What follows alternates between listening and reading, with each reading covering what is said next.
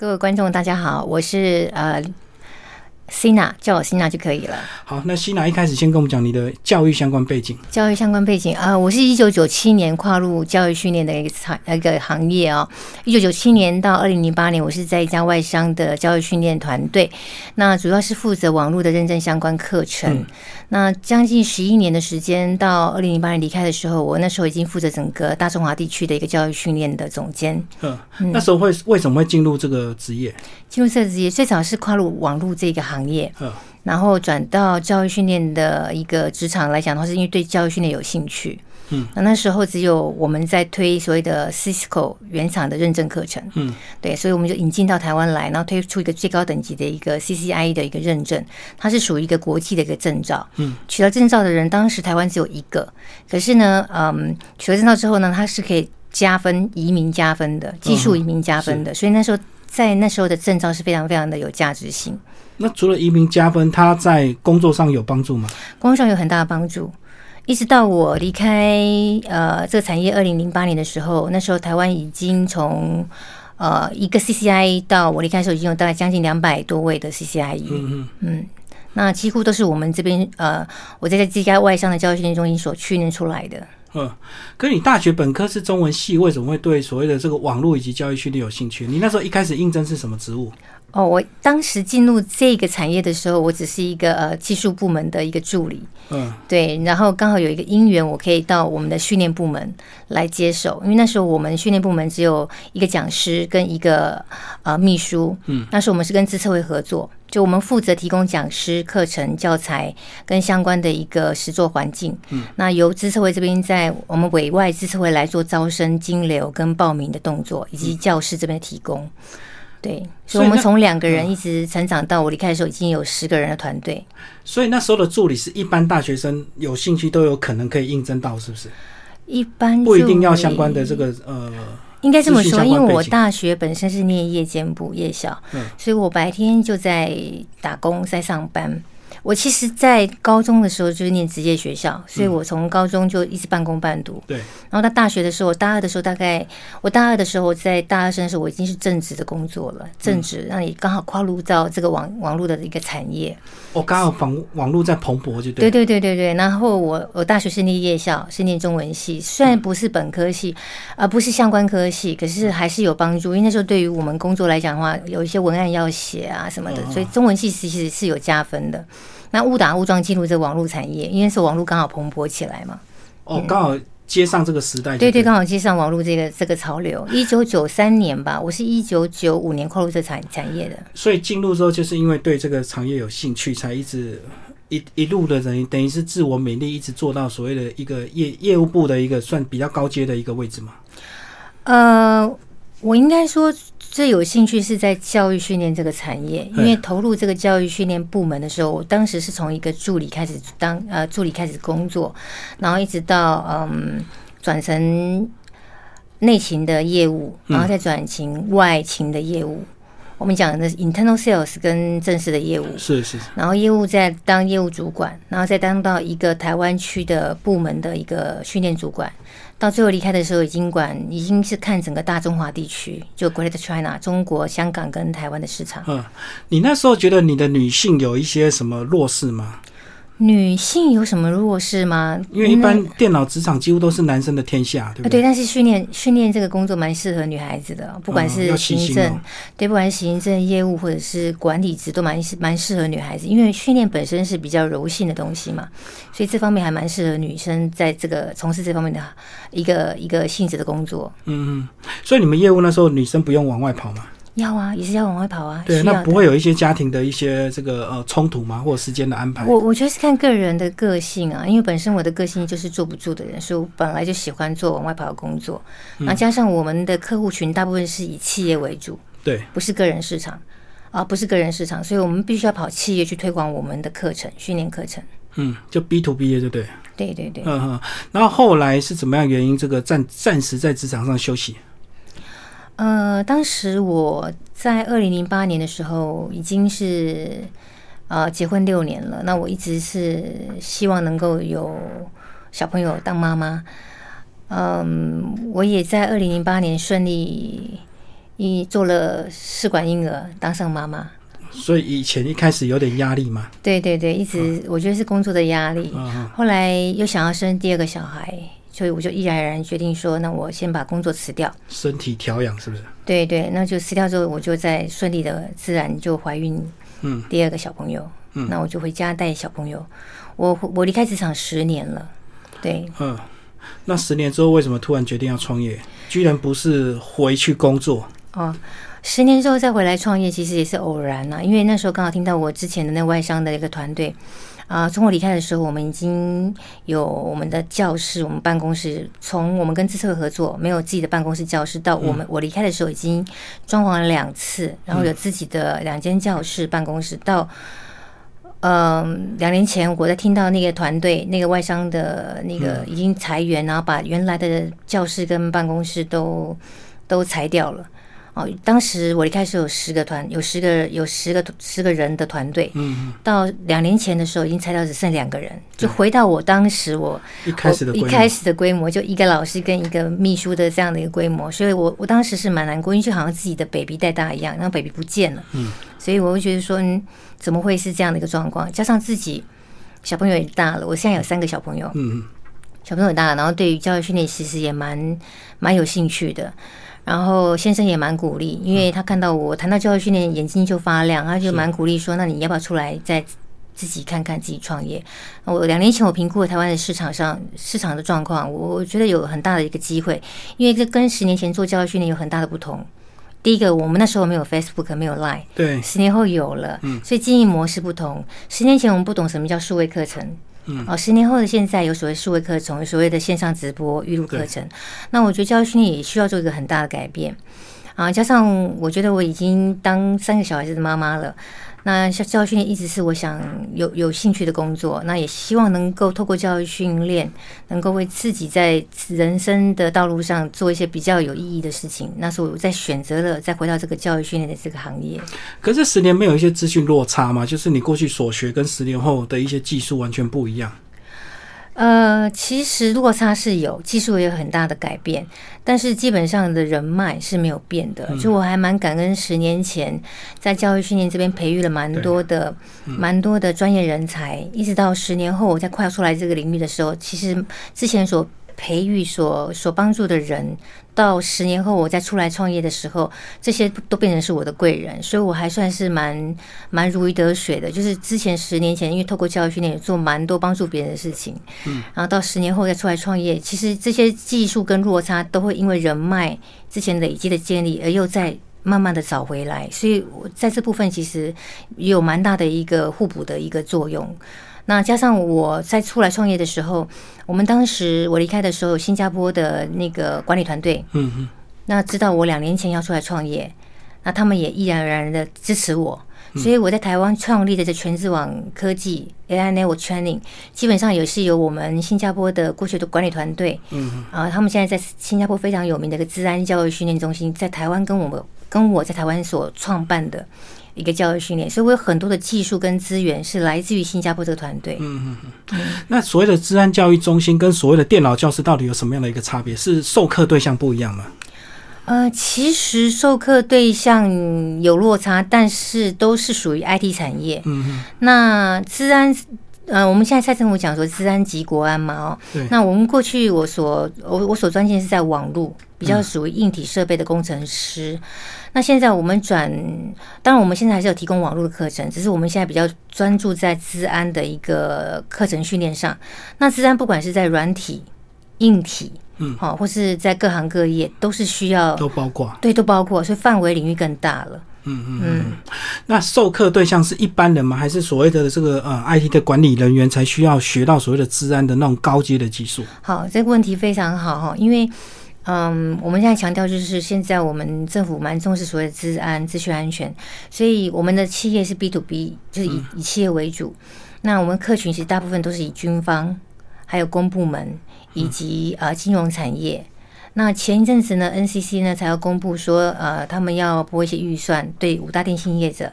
投入一些教育训练，在治安及各自方面的训练课程上。所以目前电信业者也是会，也是我们今年主要的客客群之一。基本上我们的治安课程有分两个部分，一个是治安管理，就当当你发生治安事件的时候，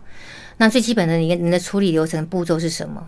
那是发生之后，可是，在发生之前，你要预防的，你要做的预防是什么？这属于治安管理面的东西。那有所谓治安技术，治安技术就是我们要建制建立什么样的硬体、软体设施啊？那什么样的机制来防止这些问题产生？这些治安的问题产生？跟我们讲，你们有里面有哪些教育训练课程？呃，全网科技主要呃，除了过去我们所熟悉的一些网络认证课程之外，国际的证照，那我们还是以证照课程为主。在治安部分来讲的话呢，我们就是一系列从行政院自动安全呃汇报这边每半年公布的自动自动安全证照清单里面，我们大概有占七八成的证照，我们都有开办，都有这样举办这样的相关课程，治安课程。那我们对于呃一些企业，我们也可以做一些客制化的。克制化的一个治安课程的训练啊，看小时呃以小小时数来安排，然后这些企业来讲，大部分都就是就是我刚刚讲的军方公部门跟金融产业。那还有就是有关人工智慧，人工智慧我们比较 focus 在两个部分，一个是 RPA，RPA 就是机器学习这一块，机器流流程学习这一块，那它也是有证照，也是可以考国际证照的。那再就是区块链的部分。区块链目前我们有引进一个呃美国的证照叫 Blockchain，嗯，那它也是可以到那个考试中心去考证照，是，对，那这是这两块是我们在人工智慧跟别人不一样的一个课程。嗯，那课程时间大概是怎么样？是所谓的这个呃短期班，还是真的是要到三个月、半年那种长期培训才能够到一定的能力？哦，没有没有，我们大家课程都以三到五天为主，哇，短期的部分这么精炼呢？是是是，嗯哼，那，我们很强调所谓的实作跟实物的应用面，不是只是考证照的一个价值而已。嗯嗯，那这样来授课的还是要有一定的程度啊。是，像我们的呃。网络的讲师，我们分两大群哦，网络的讲师群跟自然的讲师群。光在网络的讲师群部分来讲的话呢，他们本身讲师经验都超过十五年以上。那实务经验呢，相关的网络背景的实务经验也是超过十五年。那自然的自然的讲师团队更是更是扎实，因为我们的老师有一个 Joseph 老师张博浩老师，他本身是博士，那他就有二十年以上的一个自然相关背景。嗯那授课经验也是超过二十年以上，所以现在台湾的一些。治安的一些讲师，基本上在十几年前都是他的学生。嗯嗯嗯。那你们地点在北部，那到底呃，其他的县市他们到底怎么样服务？是也有所谓的线上课程吗？目前对，目前我们是以线上课程搭配实体的方式，就是非北部的学生呢，我们就是用直播的方式，嗯，然后连到我们台北的实体教室，对，直播搭配实体的方式这样来授课。嗯嗯嗯。那目前你评估呃成效如何？呃，目前看起来成效还不错，因为中南部这边的学生，第一个人数不多，不足以到开班的程度，没办法开一个实体课程，老师也没有办法飞到南部去，而是他们可以透过呃自己的那个 PC 或者是手机，嗯，或者是自己的那个电子设备连线到直播，以直播的方式连到我们的那个台北的实体教室。那我们现在的方式是以我们中呃我们中南部配合的呃策略伙伴的教室，到他们的的教室去上课。那可能如果需要做分组讨论来讲的话，就在他们教室。那我们也会有一些分组的练习，也用直播的方式，所以成效还算不错。嗯嗯。然后呃，上完课之后，后续要怎么追踪？因为你们要辅导考照或者是辅导就业嘛，那这部分其实售后服务也非常重要。嗯，我们呃，目前全市网科技跟一般的教育训练中心有一个很大的差别不同是，我们在开课前就会成立 Line 的班级群组。嗯。那开课前十天呢，我们就会丢一些讯息，让学生去先去做一些预习、预习，甚至做一些案例分享，比如说治安的最近的一些事件，然后让他们去做一些案例的探讨。嗯，来上课的时候，大概就会就这这些的议题，我们去做一些呃分组讨论。那上课过程中呢，啊，我们会做分组的练习跟案例探讨。上课结束呢，我们还会追踪学生的一个复习状况跟准备考试考照的一个能力分析。那我们会提供一个总复习班，嗯一直到辅导到辅导他们考到证照为止，我们才会让他退出整个 LINE 的班级群组。嗯对，然后在就业的部分来讲的话呢，其实我们在过去就一直有做一些人才媒合的部分，嗯嗯，因为我们客户大部分都是企业嘛，对，所以企业高级主管如果需要我们做一些人才推荐，我们也会看呃我们的学生中有没有比较出类拔萃的学员，那我们会做引荐的部分。嗯，那目前这个都是免费的一个服务的一个方式。如果要从事相关的工作，有哪些人格特质是呃比较需要被这个关注的？因为如果治安技术大家都一样的话，那哪一些人格特质比较适合在这个行业？其实我们在课堂中哈，我们就会发现有些学生比较不一样。第一个，你看他的学习态度很主动，嗯，哦，那那个在在上课的时候分组，我们都会做上台的简报，那会发现那些比较优秀、比较不一样的学生，他就是主动性很强。嗯，好、学习态度很很好。那我们都针对这些学生呢，我们会特别的留意。那其实一些企业主也是喜欢类似这样的一个一个一个学生，因为他本身到企业去企业去上班，他他主动性也会非常非常好。所以我们其实比较不会说一定是考到证照的我们才会推荐，其实我们会是观察他整个上课过程中，他整个学习态度会反映到他未来工作上的职场的一个工作态度。哦，所以主动是最重要，对不对？因为那个技术可能会三年五年就又又又换一轮了嘛。对对对，嗯，所以你所以很。多人都有一个迷失，就是说我考到证照，我就可以保证工作的一个就业，是就业没错。可是我觉得那个薪水哈、还是取决于你的呃工作态度。那工作态度还是取决于你从从上课的学习态度就可以很明显的看得出来。嗯嗯嗯。那你创业已经两年，你自己有没有规划所谓的更长远的这个五年、十年的一个计划？啊、当然有。我创业这两年多来，呃，我们现在目前已经有一个据点在台北有五间教室。嗯，那未来我们希望能够往数位课程发展，就是预录的课程。我们希望能够呃多一点的课程的一个选择。呃，对课课程的一个产量。嗯嗯。那我们会跟目前有一些平台做合作啊、未来我希望我们有自己的平台，然后在我们现在在新加坡也有个总部据点，在马来西亚有个分部。嗯，那未来我们也希望说，至少我们在整个东南亚，我们至少有一个呃六六个分部的一个据点。嗯嗯。对，然后能够引进更多的一个相关的产业的一个证照课程进来。嗯嗯。所以跟所谓的东南亚市场或大中华市场会有所谓的这个呃相容性嘛？就是说，你有计划在推广到所谓的华人地区吗？有，其实我成立全智网科技，呃，主要的目的就是能够成为华人最大的一个线上学习平台，其实中文的一个线上学习平台。嗯，那中文的线上学习平台呢，会专注在网络课、网络的课程、自然的课程，以及一些相关的人工智慧方面的课程，就以这三大为主轴。那以中文化的教学，因为现在比较大的一个呃，我们讲说数位课程平台，其实还是以那个英文为主，对对对，中文目前对亏。华人比较吃亏，但是我觉得华人还是一个市场，而且我们会比较专注在这三个课程上面。嗯最后回头再讲家庭，当你这个创业越来越忙、越来越成功之后，家庭关系或者是你的这个小孩关系，你会会有有时候时间会难以这个分割或取舍吗？嗯、我觉得当老板最大的一个好处是时间自己可以控制，嗯好、时间可以自己控制。那呃，不像过去我在外商团队，那个时间是必须受人控制，就是在开会，老板开会可能晚上，对，那自己当当老板的话，时间就就可以控制，也可以弹性的去取舍。所以反而现在自己创业，我觉得时间上的掌握会比过去来的好很多。嗯嗯。对，可老板最后就是要所谓的成果或每个月的一些呃经营绩效啊，把握到这个东西，你才能够时间自由吧，不然压力应该也是蛮大的吧。是，所以我们的团队很重要。那目前我们已经有我们的非常专业的讲师团队、我们的行政团队跟我们的业务团队，然后还有国外这边新加坡的一个资源，所以加上我过去二十年来的一个教育训练的背景，所以目前在这个创业的路上都还蛮顺利的，而且呃运气也很好，就是搭上治安这样的一个议题，所以我们的呃成长的脚步非常非常快。嗯嗯嗯，为什么这几年会突然这样，大家蔡政府会这么重视啊？是真的有什么一些例子吗？